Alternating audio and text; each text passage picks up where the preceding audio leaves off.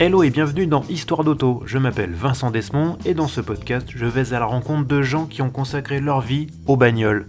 Ils ou elles sont journalistes, photographes, illustrateurs, blogueurs ou encore youtubeurs. Ils ont un point commun, de l'essence coule dans leurs veines. Épisode après épisode, ils nous raconteront leur parcours, leurs goûts, leurs aventures motorisées, en un mot, leurs histoires d'auto.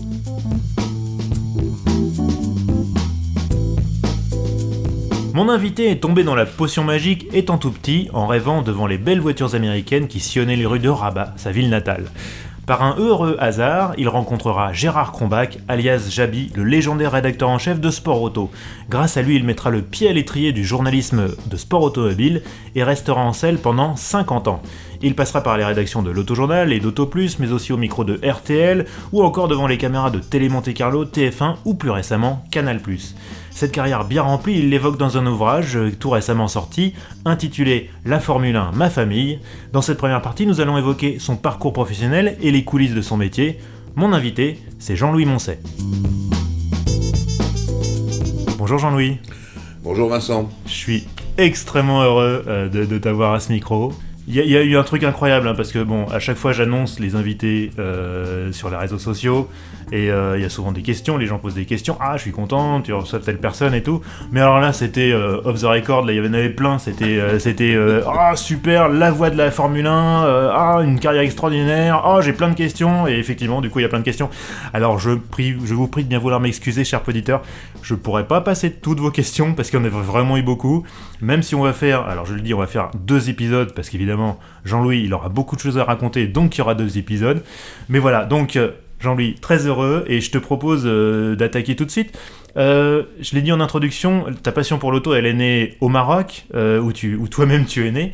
Est-ce que tu peux nous raconter un peu ces souvenirs d'enfance et comment tu, es venu à, l'automobile? Alors déjà, il faut dire qu'au Maroc, mon père travaillait dans les eaux et forêts et il était en même temps responsable du parc automobile de tout ce qui concernait la région de Fès, Meknes, pas tellement le sud comme Marrakech, ni euh, la capitale comme Rabat, mais il y avait énormément, énormément de voitures de tous horizons. Car à cette époque-là, euh, on avait dans les services euh, administratifs et, professionnels de l'État français des voitures américaines, des, Jeeps par exemple, mmh, mmh. il y avait aussi des Land Rover, il n'y avait pas encore de voitures japonaises, et il y avait aussi des Dodge de la guerre, hein, les 4 hmm. roues et les 6 roues motrices. Hmm. Donc tout ça, c'était pour celui qui aimait l'automobile, celui qui, qui, aimait bricoler, qui voulait voir des tas de choses. C'était déjà un univers merveilleux parce que euh, on avait une maison, il y avait différentes maisons des eaux et forêts, mais il y avait pas ce, oui, ce hangar, on va dire ça comme ça, qui était très grand, avec tous les véhicules rangés, et ça c'était quelque chose de formidable. Et puis, et puis euh, j'avais encore 5-6 ans, et mon père allait chercher en livraison à Casablanca, euh, qui était le port important du Maroc, encore des Dodge 6-6, tout ça pour grimper dans les montagnes et mettre des armes, planter des armes. Et c'était un, métier pour lui formidable et moi, je me régalais avec ça. Ça, c'est la partie, je dirais, depuis mon père. L'autre partie, c'est simple, c'est, je l'ai expliqué dans mon livre, euh, les, on était un protectorat, euh, comme la Tunisie, un protectorat français, non pas un département français. Et en l'occurrence, on avait des lois commerciales différentes. Ainsi, euh, les voitures américaines coûtaient moins cher que les voitures françaises. Le prix d'une frégate, c'était 1 million, alors qu'on avait des deux Soto ou des Plymouth pour 900 000, des Chevrolet pour 850 000. on n'avait pas beaucoup de Cadillac au Maroc, mais bref, toutes ces marques-là, euh, que ce soit le groupe Chrysler, comme c'est maintenant, hein, ou le groupe General Motors, on avait ça. Il y avait, qui sortait de l'ordinaire, les Studebaker, évidemment.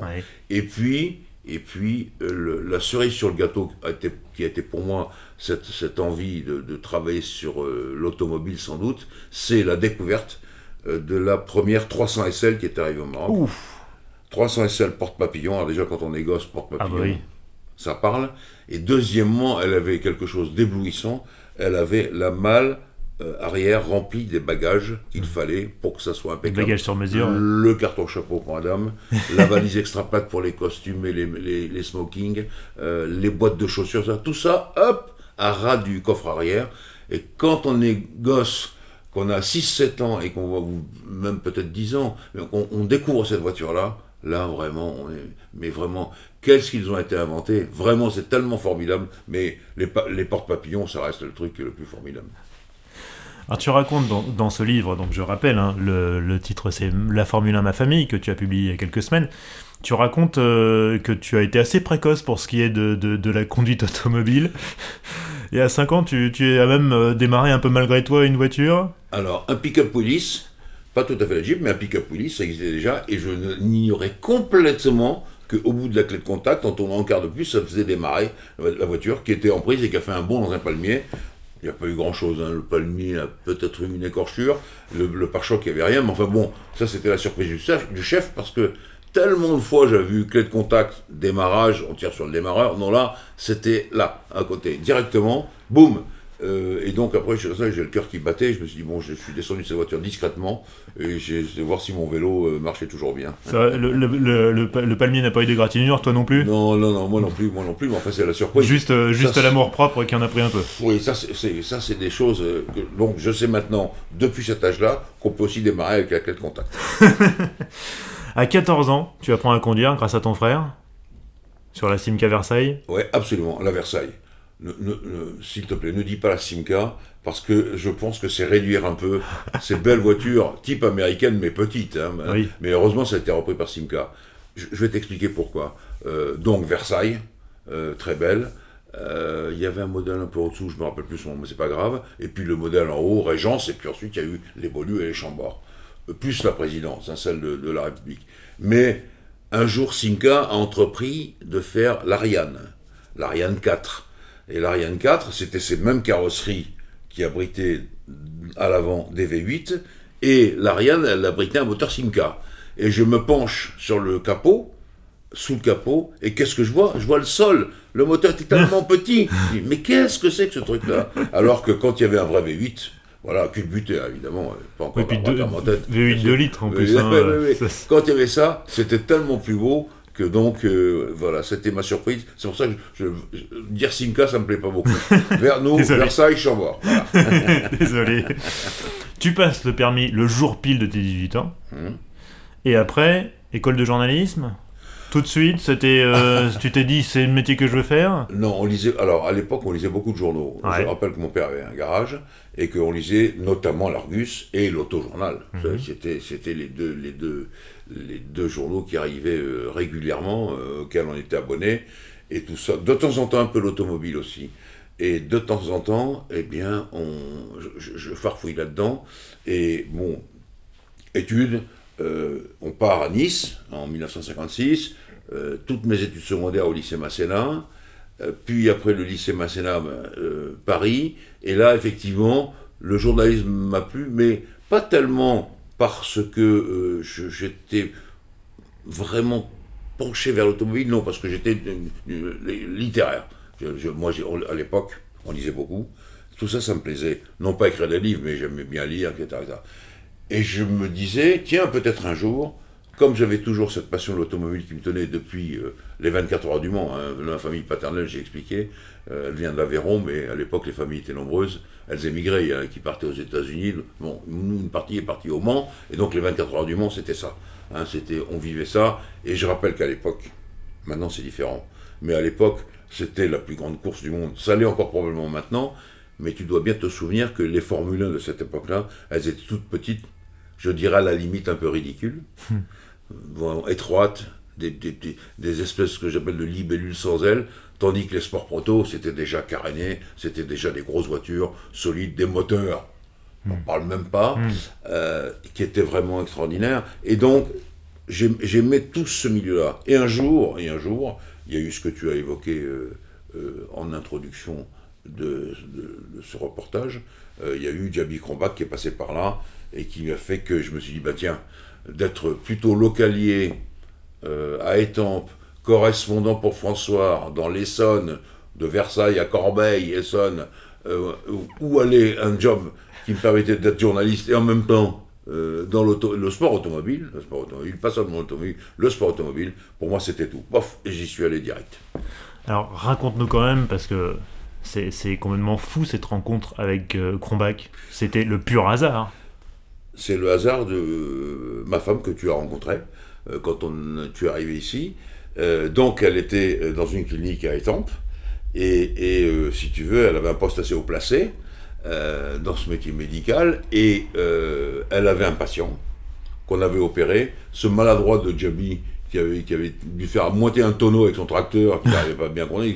Jabi, il avait d'énormes qualités, mais il conduisait comme un pied.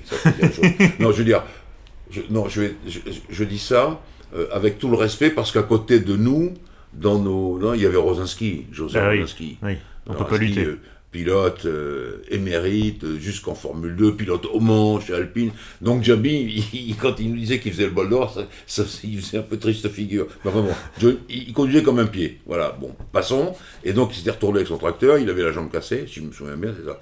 Et donc il s'ennuie. À l'époque, c'est pas comme aujourd'hui. Hein. À l'époque, je te rappelle, ça c'est les années 60, 70 même. Euh, les, on restait longtemps, on était en clinique ou à l'hôpital, on n'était pas immobilisé deux jours, puis on repartait. Euh, mhm. Et donc, il s'ennuyait manifestement, et donc, voyant qu'il y avait plein de journaux automobiles, Françoise m'a dit, Françoise, ma femme, m'a dit, va lui tenir compagnie, il s'ennuie, euh, j'ai pas envie qu'il dépérisse dans le service. et donc, c'est comme ça que j'ai fait sa connaissance. Tout la porte, et c'est voilà, Jamie Jamie Combat que j'avais vu une fois, que j'avais vu une fois dans ma vie, parce que j'avais couvert pour euh, les journaux du coin là-bas, étant, machin, etc., les 1000 km de Paris à Montlhéry. Je, peux te rappeler, je peux te rappeler, je crois que c'est la victoire, Jack Brabham, François Sever, si je me souviens bien, enfin quelque chose comme ça. Et donc, ça déconnait dans la salle de presse, là, qui était dans la tour de contrôle, qui est toujours, enfin, qui est toujours là, la tour de contrôle. Quand il est arrivé, hop, il y a eu silence général, oula, ce monsieur, bon, c'était Combac. Et donc, c'est lui que je retrouve, je dis, mais je l'ai déjà vu, vous êtes Gérard Combac, etc. Et voilà, on l'a papoté.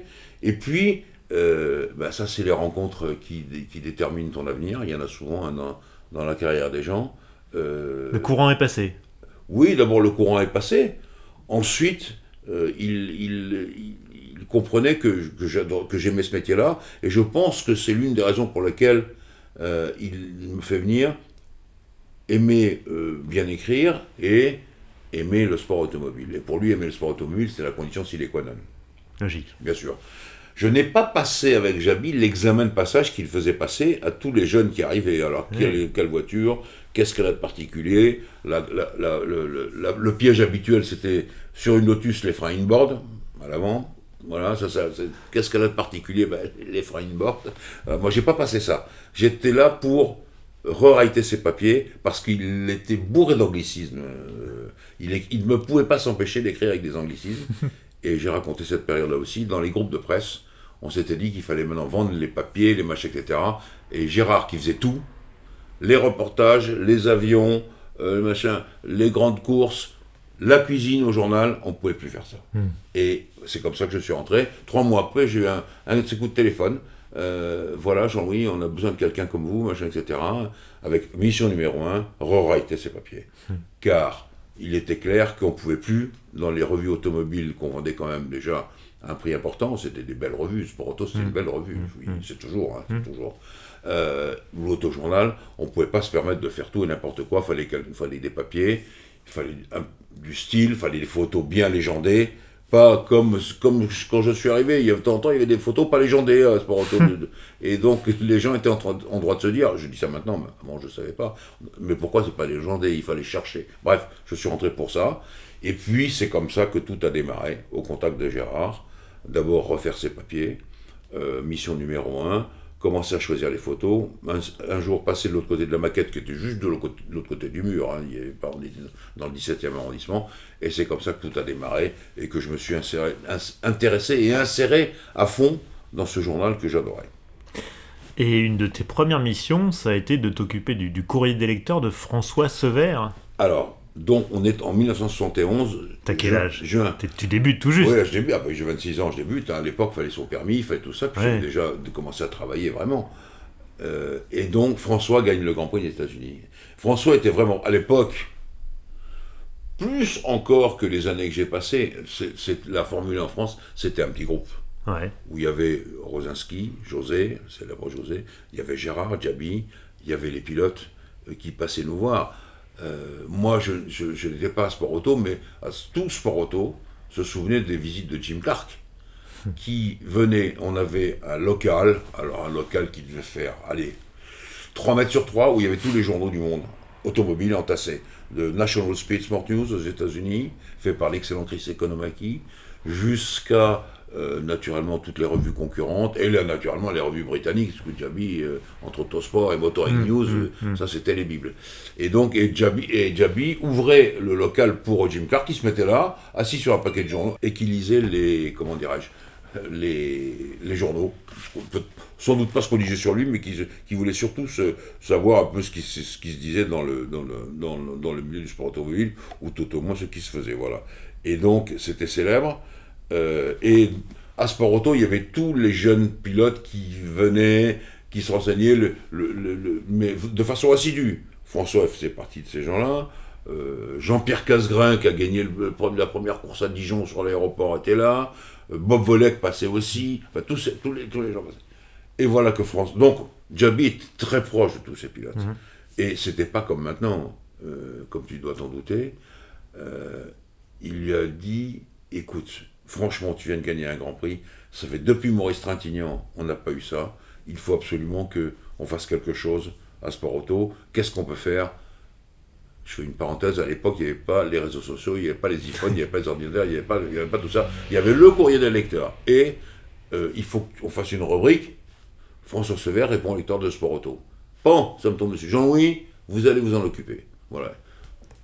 Alors bien sûr, au garde bien sûr, évidemment. Oui. Et donc, et donc, je, donc je, je- le- tout le courrier François Sever euh, arrivait euh, sur, sur mon bureau. Je sortais tout ça, je lisais, je faisais des piles. Là, celui-là dit ça, lui, il veut parler technique, lui, il veut parler des fiancés de François, bon, on va mettre là, ceci, etc. Et puis, tous les mois, je rencontrais François, voilà, qui pendant a, a fait cette rubrique pendant un an, un an et demi, un an et demi. Euh, et puis et voilà, et on répondait, il me disait bon réponds ci, réponds ça, etc. Et de temps en temps, il me donnait rendez-vous au restaurant où il était avec l'une de ses fiancées ou sa fiancée du monde, peu importe. Alors moi j'arrivais, je prenais ça en note sans bouger une oreille. François. Dans Moi, j'étais- souliers. Oui, non, non, ben oui. J'étais à l'époque où euh, il avait gagné un Grand Prix et c'était pas n'importe quoi. Oui, hein, oui. Je veux dire, à l'époque c'était dur. C'était dur, c'était dangereux comme tout le monde le sait. Donc voilà, c'est ça que c'est ça qui a marqué mon vraiment mon, à la fois ma vie et à la fois mon territoire. Parce qu'il y avait plein d'autres jeunes. Dans le- ah, il y avait la revue Cousine ou Sœur qui était champion. Il y avait des jeunes journalistes aussi dedans. Tout le monde voulait. Tout ça, ça, grouillait. C'était, c'était vraiment un truc assez amusant. C'était un ensemble de rédactions. Un sport auto champion, c'était. Mais champion faisait aussi de la moto. Donc il y avait pas mal de motards qui passaient. Hum, hum. Euh, je- je- ça, je ne l'ai pas mentionné, mais tous- Rougerie, Chevalier, tous ces gens-là, ils sont passés euh, au journal La Champion bien des fois. Je referme cette parenthèse moto. Donc voilà, voilà. François, c'était ça. Et puis après, euh, est arrivé le drame, c'est-à-dire que François s'est tué. Et donc là, ça, là, là on, a mis, on a mis beaucoup de, de temps à nous en remettre tous, parce que euh, en même temps, il y avait le choc pétrolier, le sport automobile était menacé, bon, ça a été rattrapé de justesse, mais bon, était menacé, et tout ça, on se disait, mais voilà, une période s'achève. Et en réalité, oui, elle s'achevait, mais on, a quand même, on est quand même reparti euh, en forme. Euh, a- assez vite, en fait, tu te, tu, te, tu te sors un peu de la presse écrite et tu t'intéresses aussi à la télévision, puisque euh, en 75, tu débutes à la télé sur TF1 dans l'émission Automoto. Voilà. Alors, donc, ça, c'est une aventure encore formidable. Comme quoi, euh, si on veut faire quelque chose, de temps en temps, il faut comme. Alors, je, je vais te raconter, non, non, je vais, je vais changer, je vais changer de cap. Vas-y. Euh, non, non, mais non. Je suis très ami avec François Castin, qui a été l'un des ingénieurs phares, chef à la fois euh, de Renault Sport et ensuite derrière Chrysler. Je rappelle que celui qui a signé la note pour faire la Viper, c'est François Ouais, Castin. tout à fait. Et, et les Jeeps, j'en parle même pas puisqu'il a transformé. La seule chose qu'il n'a pas transformé sur, sur les Jeeps, c'est les deux ponts euh, rigides. Parce que ça, c'était vraiment un truc qu'on pouvait pas changer chez Jeep. C'était vraiment, c'était, c'était, tout le monde se serait suicidé. Donc voilà. Mais qui a été un ingénieur phare. Et François me disait, voilà, il y a un proverbe chinois qui dit que si tu suis la ligne de ta passion, un jour, pouf, tu croiseras le chemin, et c'est celui-là qu'il faudra, faudra prendre. Et donc, redis-moi la- la question. TF1. Les débuts Et donc voilà. Et donc, alors, je- oui, t'as été trop vite. Enfin, pas trop vite, mais bon. Donc, me- à un moment donné, il fallait quand même commencer à arriver. Les Français arrivaient, hein, là. Il faut, Ouais. faut se rappeler qu'il y a ce mouvement des Français qui étaient en Formule Renault et en F3, Jacques Lafitte Mhm. et toute la bande, qui passent en F2. De Paillet était déjà là, etc. Mhm. Vous allez couvrir la F2, et puis, et puis arrive aussi, euh, je rappelle, euh, les, les, les Berliet Alpines, les Renault, tout ça en rallye. Mhm. Et donc, je me retrouve à couvrir le rallye. J'étais en Corse, au Tour de Corse, quand bien, Alpine Renault était champion du monde, le premier champion du monde des constructeurs en rallye. Mhm. Et donc, en 75, Renault décide d'aller courir le safari au Kenya, qui était, c'était les derniers grands safaris. Hein. On allait jusqu'à Mombasa, pas loin, on allait ensuite euh, à la frontière de la Tanzanie, à la frontière de l'Ouganda, enfin, ça c'était des 5200, 5600 km sur route ouverte là-bas. Et donc là, Renault avait invité un monsieur qu'on ne connaissait pas du tout, sauf peut-être un peu de nom pour certains, Jacques Bonnecarrère. Et Jacques Bonnecarrère, on a, sur un, reportage qui a duré quasiment 10 jours, hein, parce qu'il fallait du temps, Jacques Bonnecarrère me dit euh, J'ai besoin de quelqu'un comme toi. Puis moi, j'ai des gens qui savent faire de la télé, j'ai besoin quand même d'un technicien. Il faut renforcer. Pas renforcer, il faut, tu devrais venir parce que je suis sûr que tu as des choses à raconter sur les moteurs, les machins. On fait automoto. Automoto, ça démarrait à peine. Mm-hmm. Et c'est lui qui m'a mis le pied à l'étrier de la télévision. C'est pour ça que j'ai toujours rendu hommage à Jacques parce que grâce à lui, vraiment, j'ai pu mettre un pied à la télévision. Et il m'a donné le second très bon conseil ne fais pas que de la télévision. Hmm. Un jour, je lui dis, mais j'en fais tellement, je pourrais rentrer à TF1 et dire, tiens, je voudrais. Non, non, reste dans la presse écrite. Touche tes piges à TF1, mais reste dans sa presse écrite aussi, parce que ça, c'est un vrai métier dans les mains. Garde-le. Après, euh, donc là, tu encore, euh, à cette époque-là, comme tu dis, tu couvres encore les rallyes, la, F2, t'es pas, enfin, tu touches vaguement la Formule 1, mais c'est pas ton cœur d'activité. Et là, euh, tu te retrouves à bosser pour Télé Monte Carlo, là vraiment poursuivre la F1 pour lancer une émission qui parle de F1 Alors absolument.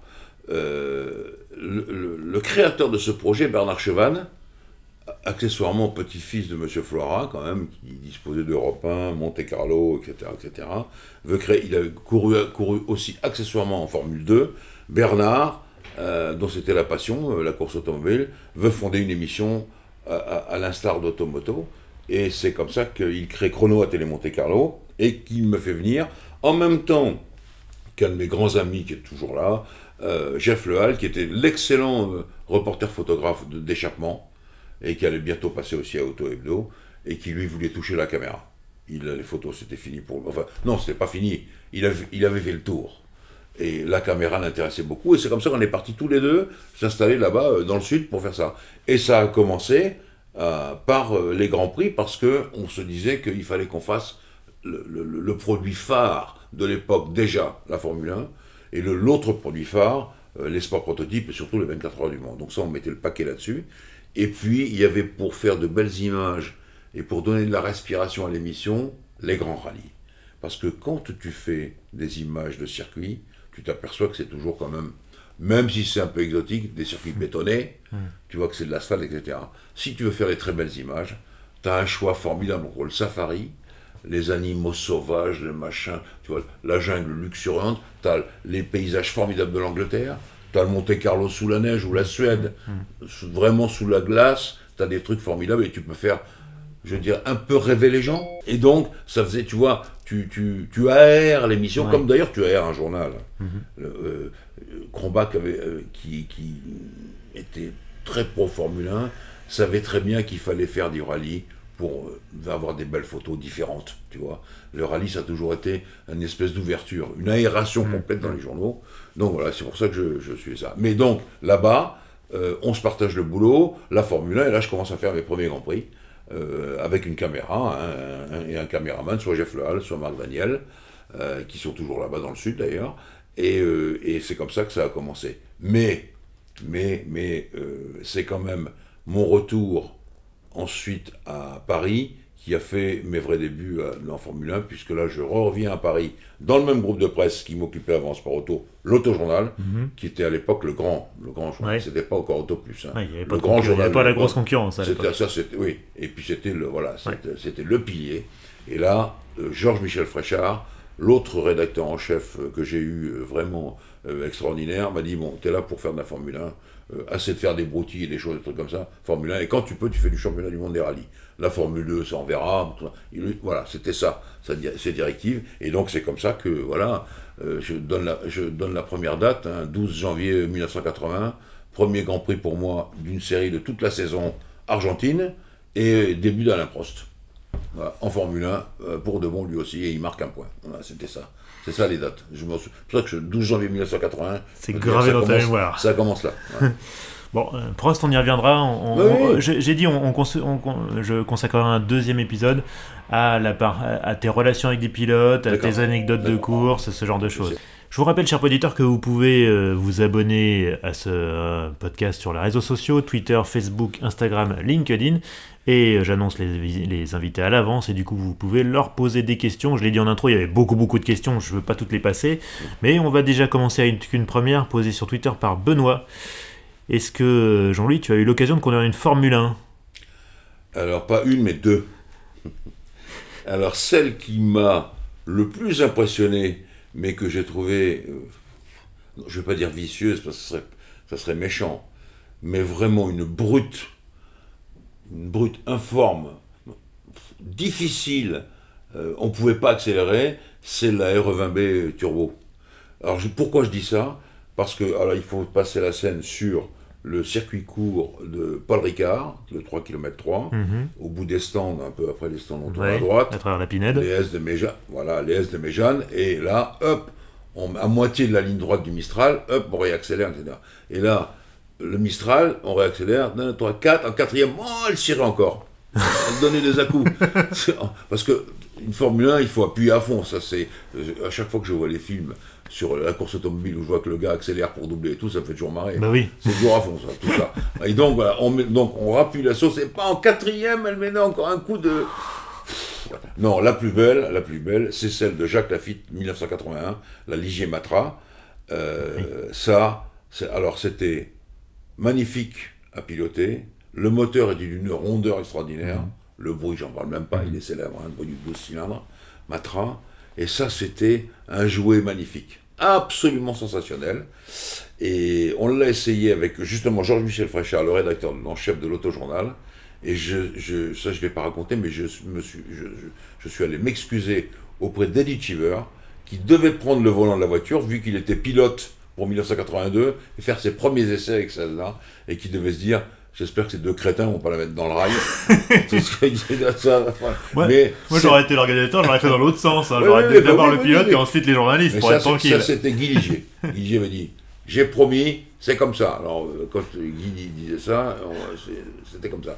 Il y avait Jacques qui se marrait comme, comme toujours, et machin. mais la voiture était tellement belle, tellement belle. Alors, j'ai un grand souvenir. Hein. D'abord, bon, alors, je ne vais pas innover en disant que ce qui est le plus impressionnant, c'est l'accélération et surtout le freinage. Mmh, mmh. La F1, on tape dans les freins et ça s'arrête. Mais elle avait il fallait alimenter le matra au départ. Il y avait une espèce de truc, une, tirette de klaxon, et là, on envoyait de l'essence pour faire les premiers mètres, pour alimenter le 12 cylindres qui avait besoin d'essence. Et bon, bon, bon, ça démarrait. Voilà. D'ailleurs, Georges Michel n'a pas réussi à démarrer avec cet temps-là et on l'a poussé pour qu'il puisse démarrer, Georges Michel Frochard. Mais bon, voilà, c'était ça. Et la Ligier, c'était un bonbon. Un bonbon, franchement, d'une voiture, puissance formidable, légèreté, le freinage formidable, et je dis le bruit, l'environnement, c'était extraordinaire. Voilà. Oui, oui, bien sûr, j'ai dans deux Formule 1, pas plus. Alors, tu racontes aussi euh, dans, le livre une, une, session d'essai de monoplace, euh, justement au Castellet. Ouais où, euh, où tu, euh, tu, te retrouves à partager le circuit avec, euh, avec Ronnie Peterson et Patrick Depaillet qui mettaient au point la Tyrell Siro. Et voilà, exactement. Alors ça, ça c'est voilà, tiens je, je, vais appeler mon cardiologue dans la seconde quand j'y pense encore. alors François Guiter, qui était le grand Manitou de Elf, qui a, été, qui a fait, je veux dire, c'est lui qui a, je dirais, aux deux tiers ou au tiers construit le sport automobile en France, François. Euh, et les pilotes français et tout ce qu'il y a maintenant, euh, François fait essayer toutes les voitures d'Elf par un groupe de petits un petit groupe de journalistes. Euh, on était 5 ou 6, pas plus. Et les, les grosses pointures, Johnny Reeve, Rosinski et Paul Frère, eux, avaient le droit d'essayer le proto du Mans, 1978, oui, la, la, 442B, hmm. ou peut-être la 443, je m'en souviens pas très bien, mais enfin, celle qui avait, qui, avait mené le Mans et qui avait gagné 78. Et donc, et donc, on en va sur le circuit Paul Ricard, on arrive, et là déjà, euh, on voit qu'il y a le camion Tyrell. Et François Guitard nous dit, vous inquiétez pas, ils, sont, on a le circuit parce qu'ils font une séance d'essai sur la six roues, et Patrick et Ronnie, etc., etc. Mais ne vous inquiétez pas, on va pouvoir tourner et tout. Déjà, moi j'étais un peu, pas inquiet, mais enfin, je, ah bon, tiens, ben, bref, on verra. et, et on tourne. Donc, moi je commence, je suis désigné pour commencer sur la Super Renault, qui était la Formule Renault Europe à l'époque, de Didier Pironi. Magnifique petite voiture, hein. ronde, des pneus assez larges, euh, très homogène. C'est ce que je raconte à Didier qui me dit Bon, donc j'ai aucun mérite. Mais je dis Mais non, j'ai pas dit ça. voilà, etc. Ensuite, je passe sur la sauterelle, ce que j'appelle la sauterelle avec ses petits trous, la Formule Renault dans la Prost. ça, et donc là, euh, je démarre, tout ça, et je pensais toujours au, au Tyrell, on les voyait, elles nous passaient, elles nous passaient, etc. Mais bon, je n'avais pas vraiment eu le contact, et donc je sors de, toujours pareil, euh, des, des, S de Méjeanne, j'accélère dans la ligne droite pour aller, euh, pour aller vers Signe. À l'entrée de Signe, je regarde dans le rétroviseur, je vois une tête d'épingle bleue, mais, mais c'est dans la seconde juste derrière. Et là, je commence à pousser le volant pour aller prendre la corde à Signe, là, boum, Peterson Peterson à côté. J'ai cru, j'ai cru que mon cœur allait jaillir de ma poitrine, tellement il m'a fait peur, mais peur. Surtout la vitesse. C'est un, supersonique un avion supersonique par rapport à un, monomoteur, machin, etc. L'autre passe à côté, le Rafale te passe à côté. C'était ça. Et puis tout Bob signe, et Bob disparaît dans la seconde. Et là, je suis rentré au stand en levant le bras, bien entendu. Les mains tremblantes. Les mains tremblantes. Et François me dit quelque chose de pas. Je dis non, non, je, reprendrai entre midi et deux quand eux vont s'arrêter, parce que là, moi, je peux pas. c'est pas possible. Mais je n'étais pas le seul comme ça. Mais bon, ça, c'était une journée mémorable. Euh, mais j'étais tellement content d'avoir vu une Formule 1 par rapport à une voiture normale, même si la Formule Renault d'Alain Prost n'était pas, pas, une voiture normale. C'était pas une voiture normale. C'est la, il y avait encore un gap colossal avec la F1. La Formule 1. Et le souffle, le souffle, le souffle d'air en même temps que le bruit, tout. Et la vitesse de Ronnie, qui avait pas. D'un coup, je me dis, mais tu te rends compte, ça va braquer. Alors peut-être qu'il aurait fait l'extérieur, peut-être. Enfin, bah, je ne veux même pas l'imaginer. Alors j'ai une autre question euh, posée sur Twitter par euh, Pacha Red. Alors euh, tu as écumé les paddocks pendant des années, tu as noué des relations avec beaucoup de monde. Est-ce que tu as eu l'occasion de travailler avec une écurie? Est-ce que c'était quelque chose qui pouvait te tenter? Alors ça c'était très compliqué et je vais dire tout de suite une méchanceté.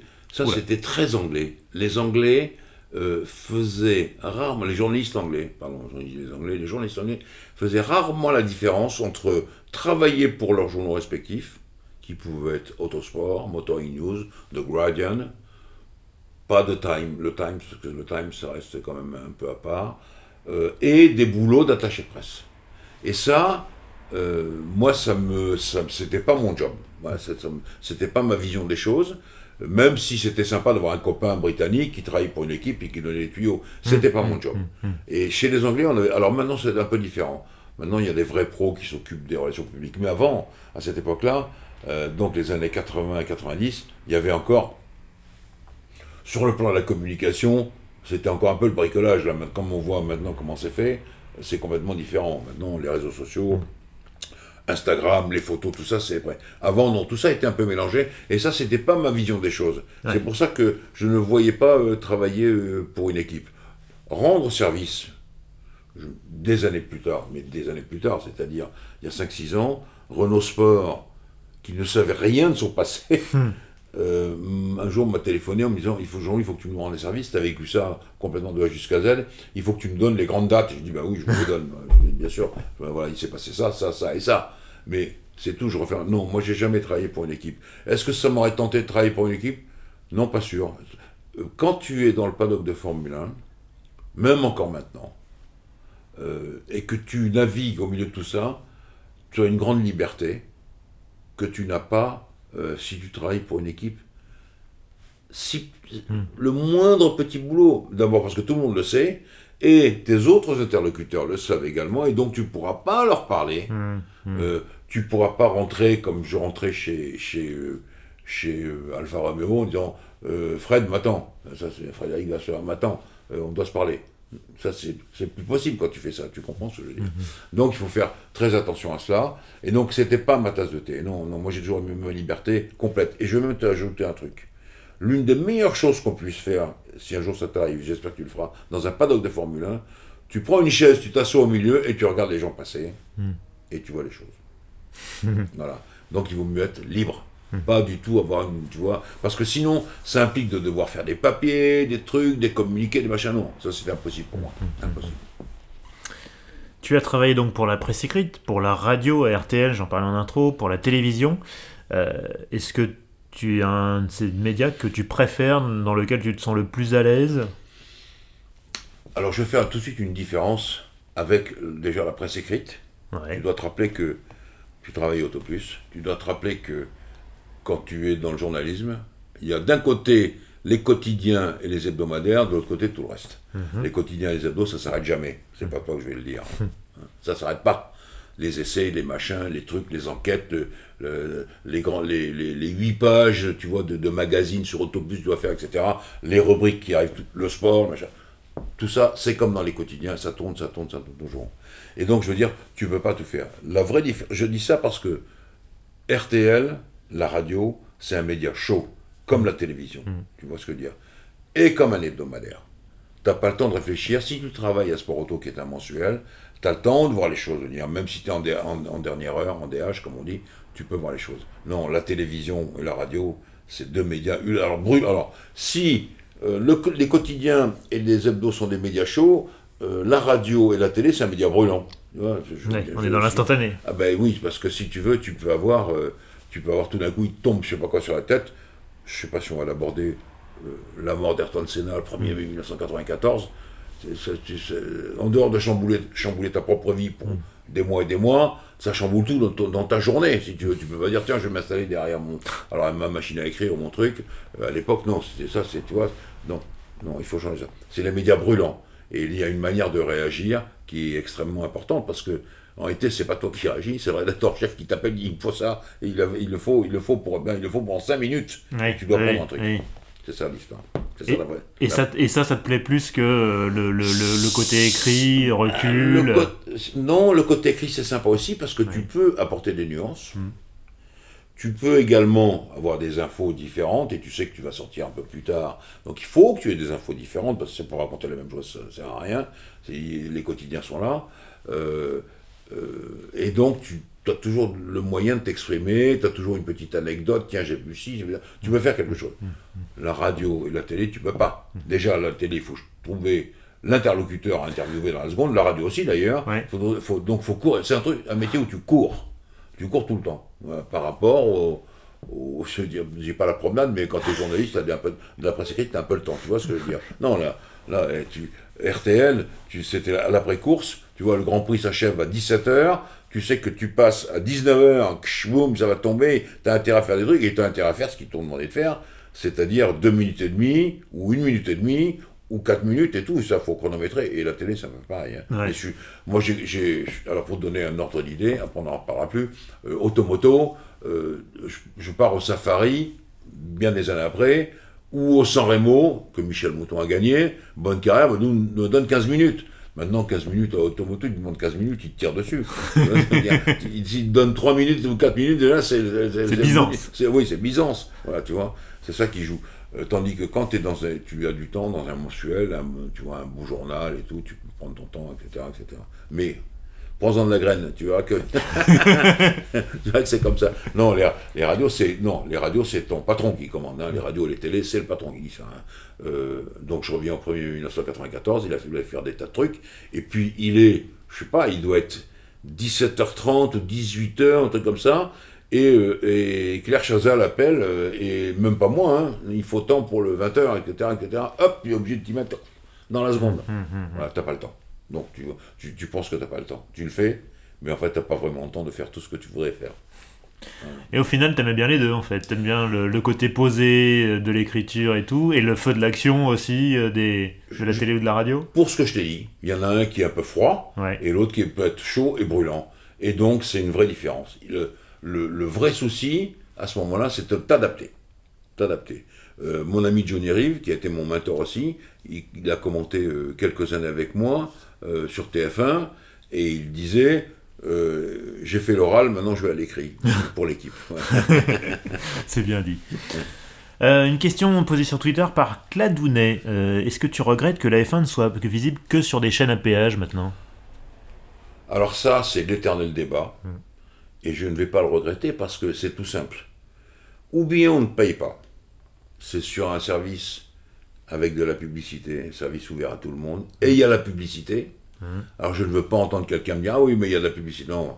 La, euh, la F1, c'est plusieurs millions d'euros à Oui. payer. hein. Oui. Quelquefois des dizaines de millions d'euros. Il ne faut jamais oublier ça. Et donc il faut l'amortir d'une façon ou d'une autre. On a beau avoir des fans de F1 ou des fans de. Non, il faut payer pour. Donc, de toute façon, il faut payer pour avoir le, le signal, ce qu'on appelle le signal international. Donc c'est ça. Et il y a de la pub, où on a un service très soigné, présentation, euh, des à côté, là, pas de publicité au milieu, et là c'est une chaîne payante. Et on peut, on- au départ, on, on- euh, on- ça, je trouve que historiquement parlant, il y a eu beaucoup de hurlements quand euh, donc les grands prix sont passés à Canal. Oui, mais machin, etc., etc. Et puis je crois que maintenant, si on aime le football, si on aime le rugby, si on aime la F1, si on aime les grands prix moto, peu, importe, on voit que c'est sur les chaînes payantes. Et et et il ne faut pas se cantonner à la France. Il faut aller voir à l'étranger. Aller voir à l'étranger, c'est la même chose, la même chose. Parce que quand tu es une chaîne payante, eh ben, tu as quand même beaucoup plus de moyens, euh, notamment celui des abonnés et des rentrées d'abonnés, pour acheter des, des- des- des beaux programmes, en tout cas des belles séries, des belles disciplines. Et ça, c'est la règle. Donc là, je ne peux pas trancher entre l'un et l'autre, c'est impossible. J'ai connu les deux, j'ai connu les deux, donc euh, TF1, grande audience, mais on se faisait engueuler comme du poisson pourri parce qu'il y a de la pub. Pendant Et- toujours le dépassement euh, de Et qui voilà, euh, voilà, comptait, voilà. bien- bien sûr. Et puis, et puis Canal, ah bah oui, c'est oui, ça, ah bah oui, c'est cher, oui, machin, etc., etc. Mais enfin bon, il y a tout. Donc ça, c'est une question de choix. Et du coup, on Euh, perd aussi le côté, on pouvait euh, tomber entre guillemets par hasard sur un grand prix et être accroché et du coup avoir envie de regarder celui d'après, etc. C'est vrai que Très plus, bonne remarque. c'est plus trop possible ça aujourd'hui. Très bonne remarque de ce que tu viens de dire, parce que tu, tu ouvres un, un livre important, celui de la télévision, qui est que quand le Grand Prix précédent était top, tu es sûr que tu fais une bonne audience au suivant. Hmm. Si le suivant est pas très bien, là, le celui d'après le 1, ça sera plus difficile pour l'audience. Ah, tu vois. Je referme Ouais. cette parenthèse. Ouais. C'est ça. Tu tombes dessus par hasard, oui c'est vrai, mais en réalité, en réalité, je vais te dire une chose, ce qui a beaucoup aidé euh, les audiences de Canal, euh, au- pas au tout début, mais euh, il n'y a pas si longtemps que ça, c'est Netflix. Il faut dire la vérité. Mmh, mmh, Netflix, ça a apporté, ça a apporté tous les jeunes gens et les enfants qui ne vrai, pensaient pas que ça existait. Mmh. Ça fait une vague formidable. Et tu- on le mesure très très bien aux audiences de Canal. En dehors du fait qu'il y a un patron qui s'appelle Thomas Sénécal, qui est vraiment un type qui sait très bien met les pieds, qui connaît bien le sport, qui sait bien diriger tout ça, qui est le patron des sports, euh, eh bien, tu, tu- tu vois quand même que on a des audiences qui augmentent, etc. etc. Euh, à TF1, de temps en temps, on faisait des audiences absolument formidables, de temps en temps, euh, il y avait autre chose. Euh, je sais pas, un grand événement, ou des choses comme ça, on faisait des audiences qui étaient moyennes. Canal, on a un public à peu près assuré. Hum. On on l'avait pas sur les à TF1 ou sur, enfin, ou sur les chaînes publiques en général, les chaînes ouvertes en général, comme France 2, sur certains matchs de rugby ou des choses comme ça. Euh, question Twitter de Ouvergrave. Qu'est-ce qui te manque le plus depuis que tu ne vas plus au Grand Prix? Non, il me manque pas. ouais, j'allais dire, est-ce qu'il te manque vraiment quelque Qu'est-ce qui me chose? manque le plus? Non, alors je vais dire, qu'est-ce qui me manque le moins? Les voyages. Ah oui. Voilà. ça, ça, euh, il faut se rappeler que oh, ça s'est terminé, on en faisait 20 hein, par Ouais, an. hein. ouais, ouais. Bon, alors maintenant on est à 24 ou 23. on en faisait 20 par an et puis ça s'est arrêté. Ouais. Euh, donc, euh, les, les- les- même encore maintenant, je dis, je dis à des, à des gens qui me demandent ça, je, bah oui, on est en Australie. Ben, l'Australie, on parle le lundi parce que le temps d'arriver, il faut qu'on est, on est mercredi matin Ouais. ou mardi soir, euh, et puis le, lundi, le dimanche soir ou le lundi matin, on est dans l'avion pour rentrer à Paris.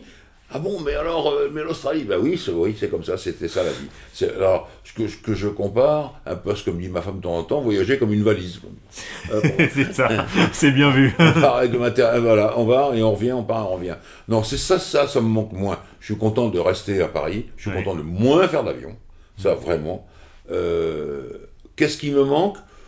Pas tellement, les copains me manquent, les copains me manquent, mais, mais il faut que tu considères que moi je suis d'un grand, âge et que mes copains aussi sont à la retraite et tout.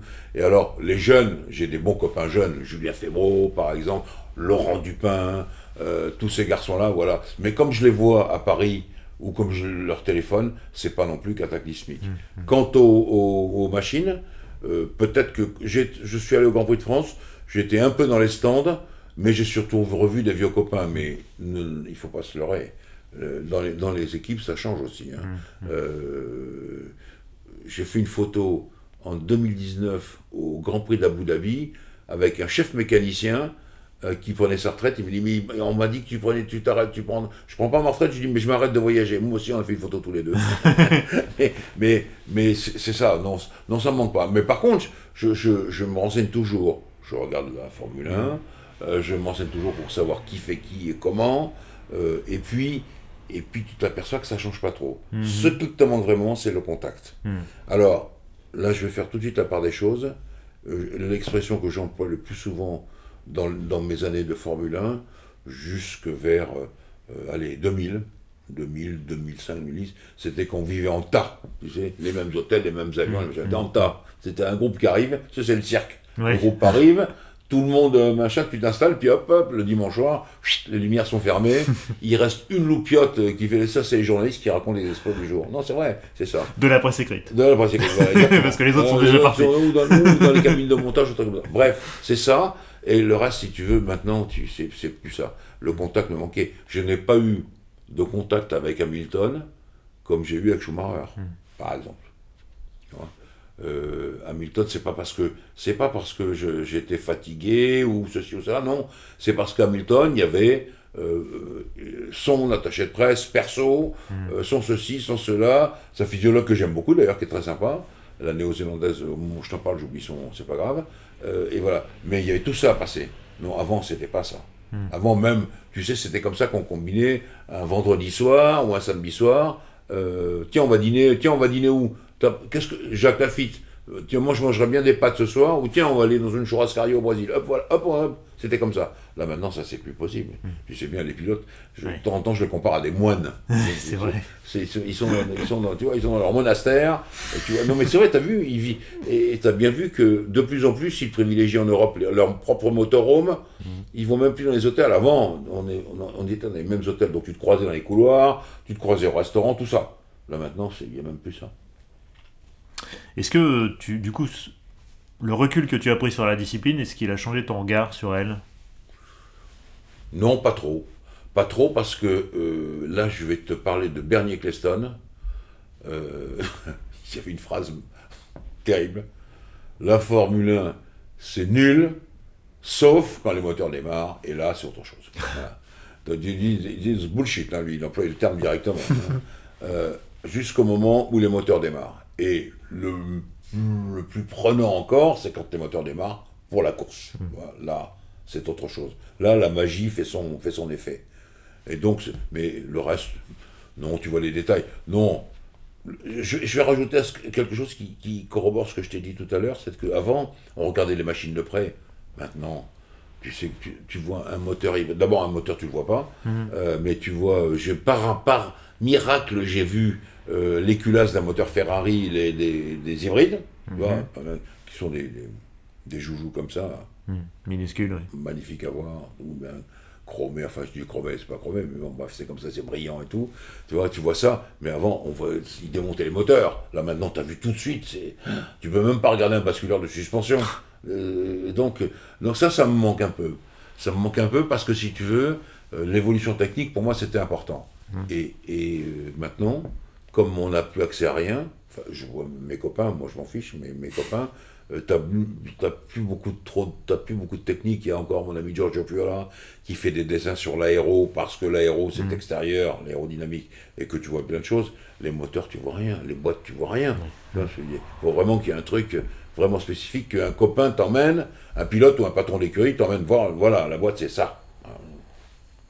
Tu, tu parlais tout à l'heure justement de, de l'effet Netflix et de, du fait que la série Drive to Survive ait amené un nouveau public jeune, très connecté euh, vers, le, vers le sport automobile et la F1 en particulier. Euh, quel regard tu portes sur cette génération? Parce que maintenant il y a vraiment des, des streamers qui, qui, qui parlent de F1, des gens qui font du YouTube sur la F1. Est-ce que, est que tu regardes ça? Est-ce que tu suis ça? Euh, Est-ce que tu as des, des gens avec qui tu as des contacts dans ce domaine-là? Non, pas du, non, pas trop, pour ne pas dire pas du tout. Nous, à mon époque, ce qui a été extrêmement important, c'est que le mot Formule 1 est rentré dans les mœurs. Mhm. Tu avais, à propos de tout et de rien, une réflexion, ça marche comme une Formule 1, ou ça c'est la Formule 1 de ceci, des aspirateurs ou des frigos, c'est la Formule 1 de ceci, etc. Nous, on a, on a participé à ça. Maintenant, tout ce qui est YouTube et machin, il y a l'expérience qu'on a euh, récompensée à la Fédération française du sport automobile, l'expérience du YouTuber au Mans, euh, Squeezie, par exemple. Donc ça, c'est pas tout à fait ma passion. moi, je préfère voir. En réalité, je reviens à Bernier Cleston, c'est la course qui m'intéresse. Quand les moteurs démarrent et que tu vois que le signal va les, les feux vont s'éteindre, avant c'était le signal vert, voilà, ça c'est bien. Le reste, ça m'intéresse moyennement. Et la course reste formidable parce que qu'est-ce que tu veux faire? C'est la compétition. Et là, la compétition dans tous les domaines, c'est important. Mais c'est marrant, effectivement, tu parles de, ce GP Explorer euh, fait par mm-hmm. Squeezie qui, avait, Explorer, voilà. qui avait rassemblé tous les youtubeurs français et qui a fait une audience fabuleuse. Mm. Et c'est marrant parce que, enfin, il y, y, y a 5 ans, on n'aurait jamais imaginé ça. Ça encore, c'est un héritage de Netflix. Oui, par exemple, mais tu, mais tu dois imaginer qu'il y a 25 ans, nous, on n'avait pas de téléphone portable. Si, on avait les débuts, on n'avait pas ça. On n'avait pas ça. Ça va se débrouiller. tu te rends compte qu'il fallait attendre. L'exemple que je préfère, je vais te le dire. Je, vais te le reciter. Euh, c'est Grand Prix d'Argentine 1980, donc 12 janvier. Tes débuts dans la F1. Mes débuts, voilà, officiels, vraiment pour toute. Euh, euh, salle de presse. Salle de presse. Rien sauf des machines à perforer des bandes de Telex. les Fox, tout ça, ça c'était encore dans les airs. non, non, mais non, oui, rappelle-toi de ça. Donc, tu perforais ta bande avec un clavier QWERTY, hein, pas du tout hasard, parce que tu sais pas en plus si tu en tapant trop vite, tu as fait une bêtise. Donc tu tapes ta bande, ta bande, ta et tu prends ton rouleau, et là, il y a une queue de dingue pour chacun veut passer son rouleau dans la seule machine de la salle de presse. Et donc là, mon ami Johnny Rive me dit je sais ce qu'on va faire, on va à la poste centrale de Buenos Aires, de Buenos Aires on fait 20 km du circuit jusqu'à la poste centrale de Buenos Aires pour aller passer, parce que tout le monde avait fait ça, son, son bobino dans les telex de la poste centrale pour que le papier arrive à Paris. Lui à l'équipe, moi à l'autojournal. Voilà. Donc tu dois te rappeler que c'était ça. Donc après, quand tu, les fax sont arrivés, et puis les ordinateurs, et puis Internet, et puis les portables et tout, le monde avait changé. Donc le monde il a changé pour les jeunes avec Netflix, avec YouTube, etc. C'est pas une raison pour, les, pour laquelle je pas une raison pour laquelle je devrais me passionner complètement pour ça, si tu veux. Mais je préfère voir directement. Il y a des tas de choses que j'aime sur mes tablettes. Euh, par exemple, j'adore le cinéma. Je ne vais pas aller sur YouTube. Tu vois ce que je veux dire hmm. Alors j'ai une autre question posée sur Twitter par Jean-Louis. Est-ce que tu éprouves de, la nostalgie, toi qui as connu l'âge d'or de la Formule 1 euh, Entre parenthèses, moi j'ai l'impression que c'est toujours euh, l'âge d'or, c'était toujours avant. Exactement. L'âge d'or, c'est toujours avant. Et je ne crois pas euh, que ce soit vraiment comme ça qu'on puisse définir, en tout cas, la Formule 1. Bien sûr que l'époque Jackie Stewart, François Sever, c'était formidable. mais je ne parle pas, même pas de l'époque Jacques Lafitte, Alain Prost, Patrick Depaillé, Patrick Tambay. tous ces garçons-là, c'était aussi l'âge d'or. Mhm. Et donc, si on, on va d'année en année, il y aura toujours un âge d'or devant. Non, c'est toujours l'âge d'or pour la Formule 1 on voit euh, les retombées, on voit comment ça fonctionne, on voit la technique qui ne cesse d'évoluer, et on voit des pilotes euh, sensationnels. Moi, j'étais euh, admiratif de Jackie Stewart, je le suis toujours d'ailleurs, c'est de mes bons copains, je l'adore. Mais je suis quand même admiratif de Michael Schumacher et de Lewis Hamilton, tous ces, tous ces garçons qui ont vraiment fait des choses formidables. Il y a eu extrêmement peu de pilotes que je pourrais critiquer et montrer du doigt, extrêmement peu, dans toute l'histoire que j'ai vécue en Formule 1. Non, il n'y a pas d'âge d'or, c'est toujours l'âge d'or. Question Twitter de Pachared. En quoi roule Monsieur Moncey? Alors, euh, tout euh, très modestement, en Mini Cooper. Parce que euh, d'abord, j'adore le moteur, c'est un, gros 3 cylindres. Enfin, c'est un 3 cylindres de 1500, c'est 3 cylindres de moto. Moi, j'ai fait beaucoup de moto, et donc ça me fait marrer d'avoir d'avoir des gros cylindres comme ça, avec un turbo. ça consomme pas beaucoup, ça roule, c'est une un vraie carte. Et on peut faire, maintenant, c'est équipé BMW 100%, il faut quand même se rappeler de ça. Euh, c'est vraiment euh, au niveau équipement tout est tout est nickel chrome avec des options et, puis euh, on descend Paris jusqu'à Nice en bombardant comme des malades c'est un truc formidable moi je suis encore pour ce genre de voiture qui se rapproche du kart mhm. j'ai eu des Berliet Alpine j'ai eu des choses comme ça des Hervé Gordini euh, des Lancia, des Alfa Romeo, et voilà, j'aime ce genre de voiture-là. Mais c'est pas, je peux pas me payer une Aston, ni une Ferrari, encore moins. Euh, d'abord, je ne saurais même pas où la mettre dans Paris. Mais oui, c'est ça aussi l'autre problème. En habitant dans Paris, c'est compliqué. Et donc ça, ça me va très bien. Alors j'ai une dernière question Twitter, posée sur Twitter par Charles. Est-ce qu'on te reverra un jour à un micro pour commenter un Grand Prix? Non, c'est arrivé. Non, non, je ne crois pas. A toujours d'abord il y a des jeunes euh, qui marchent très très bien. Euh, je pense à mes amis Julien Febro ou bien Laurent Dupin, par exemple, euh, qui sont excellents. ils sont ils sont très sympas avec moi. Quand il y a eu le lancement de, du livre dont tu as fait mention, Vincent, voilà, ils m'ont dit tiens, bah, écoute, on a, justement, on a un créneau, il faut que tu viennes commenter avec nous le vendredi matin de Singapour. Vendredi matin, enfin, les P1, P2 à Singapour. Tout simplement c'est un honneur, hein, tout simplement parce que Romain Grosjean n'était pas là. En fait, il voulait avoir Romain Grosjean pour ce Grand Prix euh, qui était quand même un Grand Prix assez décisif. Et euh, Romain, il ne voulait pas se payer 16 euh, ou 17 heures d'avion pour venir de, mm. des États-Unis jusqu'à Singapour. Il dit Je veux bien venir à Paris. Et donc, mais il ne pouvait arriver que le samedi. Enfin, être prêt pour le samedi. Donc, le vendredi, c'est moi qui ai commenté avec Julien Febro. Ça m'a fait très plaisir. c'était très amusant. Et c'était à Paris, en plus, sans déplacement. alors, non, ce que je, qu'il y a maintenant, alors, pour revenir un peu sur la question de l'âge d'or, c'est que euh, nous, on avait deux, deux euh, téléviseurs pourris euh, pour commenter dans certains grands prix. À mon époque encore, à mon époque encore, avec des, des, écrans noirs et blancs, ah pas de couleur. à mon époque encore. Donc là maintenant, on est installé, c'est magnifique. On a toute, toute, la cabine est complète, plein d'écrans géants, toutes les positions GPS, tous les chronos, tout ça affiché. Un peu comme ce qu'on voit de temps en temps sur, sur les, les, les, retransmissions de la F1, on voit les, tableaux des ingénieurs. Mais il y a ça maintenant pour commenter, ça c'est bien. Écoute Jean-Louis, on va, on, va, on va pas se quitter tout de suite. D'abord parce qu'on se retrouvera dans un prochain épisode pour parler de, des pilotes, de, tes souvenirs. Euh, mais on va quand même, je vais quand même te soumettre au, au grill des quatre questions rituelles. Chaque épisode se termine, chaque invité y a droit. Tu n'y couperas pas. Euh, c'est un coup, c'est pour, pour le coup, c'est des questions très orientées voiture de tous les jours. Euh, est-ce que tu fréquentes les sites de petites annonces automobiles? Et euh, si oui, quelle est ta dernière recherche? Alors non, pas du tout, parce que si je fais un choix automobile, je choisirai ce qu'écrivent mes copains, dont toi, Autoplus. par exemple, euh, que je lirai, euh, ou, j'irai au journal, alors donnez-moi ce numéro parce que je veux voir telle, telle ou telle voiture. Voilà, je ferai ça.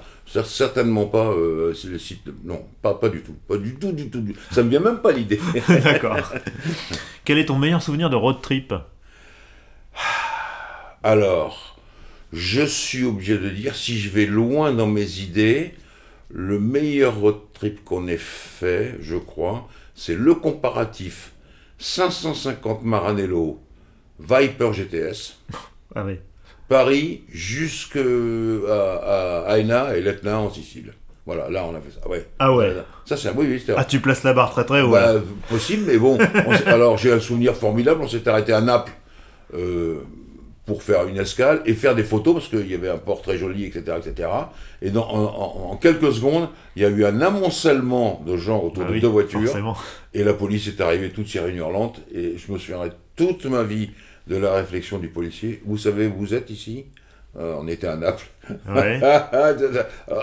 Mais les gens étaient très gentils avec nous, donc on dit bon, très bien, très bien. On a repris nos clics et nos claques, et puis on a continué la route euh, jusque vers. Euh, vous restez plus longtemps, vous repartez à pied, quoi. Voilà, absolument. Exactement. C'était ça. ça, c'est un des plus gros trips que j'ai fait. Sinon, je suis obligé de parler du championnat du monde des rallyes. que ça soit alors la Suède, euh, où euh, à un moment donné en pleine nuit, sans faire attention, on est passé je crois du côté de la Norvège, mais enfin bon, on était obligé de revenir. Euh, le, RAC qui est pas très loin, l'Angleterre, mm. mais on va dans un endroit comme le, Pays de Galles, mm. ou le lac de Windermere, des, choses, des paysages merveilleux, le rallye Monte Carlo, le rallye Monte Carlo, à mon époque, on faisait 5000 bornes. Hein. La ah course, c'était le parcours de concentration, voilà, pas de course. Ensuite, le parcours de, classement, le parcours commun, un jour, une nuit, un jour sans s'arrêter, et puis la dernière nuit à Monaco. Ça aussi, c'est des road trips, ça comme ça. Le rallye du Maroc, non, tous les rallyes, le safari, j'en parle même pas, le safari au Kenya, hein, non, franchement, tous les rallyes pour moi étaient des road trips, parce qu'à l'époque, c'était, je le répète une nouvelle fois, il n'y avait pas les téléphones portables, il n'y avait pas ceci, il n'y avait pas cela. Le rallye Monte Carlo, euh, télé euh, Radio Monte Carlo me demande de, les aider. On était plusieurs journalistes professionnel parce qu'on allait, on suivait les pilotes, on allait aux assistances de nuit, de jour, etc. Et on renseignait au fur et à mesure. Et s'il fallait trouver un téléphone, trouver un téléphone en pleine nuit dans la campagne française pour appeler Radio Monte Carlo, c'était pas, c'était pas si simple. Mais voilà, c'était, c'était comme ça que ça se faisait. Ton garage idéal 4 voitures, pas de limite de budget. Tu peux mettre des voitures de course si tu veux, tu peux mettre ce que tu veux. Alors je mettrais euh, déjà une Ferrari 250 châssis court, Ouais, une type E, ouais. une Corvette euh, 1900, la première Corvette, pas, enfin pas tout à fait la première, celle qui a le 6 cylindres, non, c'est trop juste, celle, tout de suite celle qui a eu le, le V8 derrière, avec les feux grillagés magnifiques. Ouais. Et puis, Celle avec les deux, les deux vitres arrière, euh, le Mhm. split window là. Ouais, ouais. et puis une T-Bird euh, chez Ford, mais la première, l'une des premières. Enfin, la, la, pas la toute première, celle qui a eu la roue de secours derrière. euh, Ouais, bah, ouais, ouais. Voilà, je mettrais ça. Comme ça, ça sort directement. Voilà. Euh, On sent l'influence des américaines que t'as vu étant gamin les, là. les Corvettes et les T-Bird, c'était magnifique. La première apparition de la Ford Thunderbird, c'était un truc. C'est vrai que c'était une belle auto. Hein. J'ai parlé de 300 SL tout à l'heure, mais ça, c'était un drôle de truc aussi, hein, la première T-Bird. Je sais pas si elle tenait bien la route et tout, mais en tout cas, qu'est-ce que c'était beau. Et celle qui a en plus euh, le hardtop avec les deux petits hublots en vitre arrière, Oui, c'était Bah, formidable. Voilà. c'était. après, elle, elle l'a fait que grossir et que de s'avachir cette. Oui, Mais oui, la oui, première, c'était vraiment, c'était une Corvette quoi. C'était aussi, c'était aussi absolument. racé. hein. Absolument. C'était une très belle auto. Voilà. Alors, si tu ne devais conduire qu'une seule auto jusqu'à la fin de tes jours, qu'est-ce Ah que ça serait? Euh, alors d'abord, ce serait euh, un prototype du Mans. Jusqu'à la fin de tes jours, un prototype Euh, du Mans non, Je vais dire pourquoi? Parce que les gens collectionnent des Formule 1, les gens richissimes collectionnent des Formule 1. Ouais. Mais maintenant, quand tu collectionnes une Formule 1, quand tu collectionnes notamment des Ferrari, tu es obligé de te plier aux dates de Ferrari, etc. Parce que euh, sinon, tu ne peux pas démarrer la voiture. Tu- Hmm. Ouais, Puisque tu ouais. as une cérémoniale, les compresseurs, les choses pour chauffer l'huile et l'eau, l'électricité qu'il faut, les démarres spéciaux. Non. Sport prototype, tu débrouilles tout seul, déjà pour commencer. Et je mettrai quelque chose, euh, je sais pas. Par exemple, par exemple, je mettrais euh, la Matra du Tour de France. Ah ouais. Parce que ça, ça roulait, Ouais. ça faisait 4500, 5000 bornes, et ça roulait. Et ça roulait, et c'est un moteur chemisé, machin, etc. On peut bricoler dessus, les suspensions sont pas géniales au point qu'on ne puisse pas les toucher, il n'y a pas de suspension active, et ça démarre, et il y a une boîte. La voiture parfaite pour tous les jours. Bah, tous les jours, oui, en plus, c'est- pas mal. Mais, mais, mais je, je- je dis ça parce que il faut imaginer, euh, je viens d'interviewer Gérard Larousse, il faut imaginer ce, ce qu'ont été les spectateurs quand ils ont vu les matras passer. Tu vois ce Ouais. que je veux dire Ah oui, dément. Euh, euh, oui, c'était complètement dément. Donc là, là, là, je- un- un- ça c'est un souvenir de mon ami Johnny Riff qui m'a toujours fait marrer. C'est-à-dire qu'il y a Beltoise qui est devant, euh, je pense qu'il est avec Todd. Bon, c'est une route en Normandie, des grandes lignes droites, des montées, des descentes, des montées, des descentes. Et là, il y a Beltoise devant qui ouvre deux ou trois minutes, c'est pas une spéciale, hein, c'est la route. Deux ou trois minutes avant la rousse et Rive, qui arrive derrière, et, au moment où ils arrivent, Johnny voit un gars sortir de maison, il a encore sa serviette autour du cou, et il leur fait signe, mais vous êtes complètement ma boule, avec le doigt sur la tempe. Je- ça, ça m'a tellement... Le mec, il était, ça- les deux avions étaient passés, ça y est, c'était fini. Il pensait pas que c'était... Voilà. Non, non, je- non en, en disant ça, non, j'exagère un peu, je ne prendrai pas une Matra de Tour de France, mais enfin, ça, c'est le genre de voiture que j'aurais aimé vraiment conduire. Tous les jours, c'est vraiment compliqué. En tout cas, non, je vais, faire, je vais procéder par l'inverse. Ça ne sera pas une voiture électrique, pas pour l'instant encore. Je, pas, euh, en revanche, en revanche, euh, je ne sais pas ce qu'on pen- on en pense à, Auto, à Autoplus. Les voitures autonomes, ça peut être quelque chose de bien. Lire un livre pendant que tu fais Paris-Nice par l'autoroute, certainement pas par la route, pourquoi pas après tout. C'est pas pour demain la veille, je pense. Non, non, mais ça, ça- ça doit- ah, mais ça, on est parfaitement d'accord avec ça. Jean-Louis, je te remercie. Euh, on se retrouve dans le prochain épisode euh, pour la suite de tes aventures, pour euh, feuilleter le livre de tes souvenirs dans quelques jours. Ok. À bientôt. À bientôt. Merci d'avoir écouté cet épisode d'Histoire d'Auto. S'il vous a plu, et j'espère que c'est le cas, abonnez-vous sur les plateformes de podcasting ou sur YouTube. Laissez un commentaire, 5 étoiles, un pouce bleu, ça aide à propulser ce podcast. Vous pouvez retrouver Histoire d'Auto sur Twitter, Facebook, LinkedIn, Instagram. Pour me contacter, il y a le mail histoire d'auto au pluriel à gmail.com. À bientôt!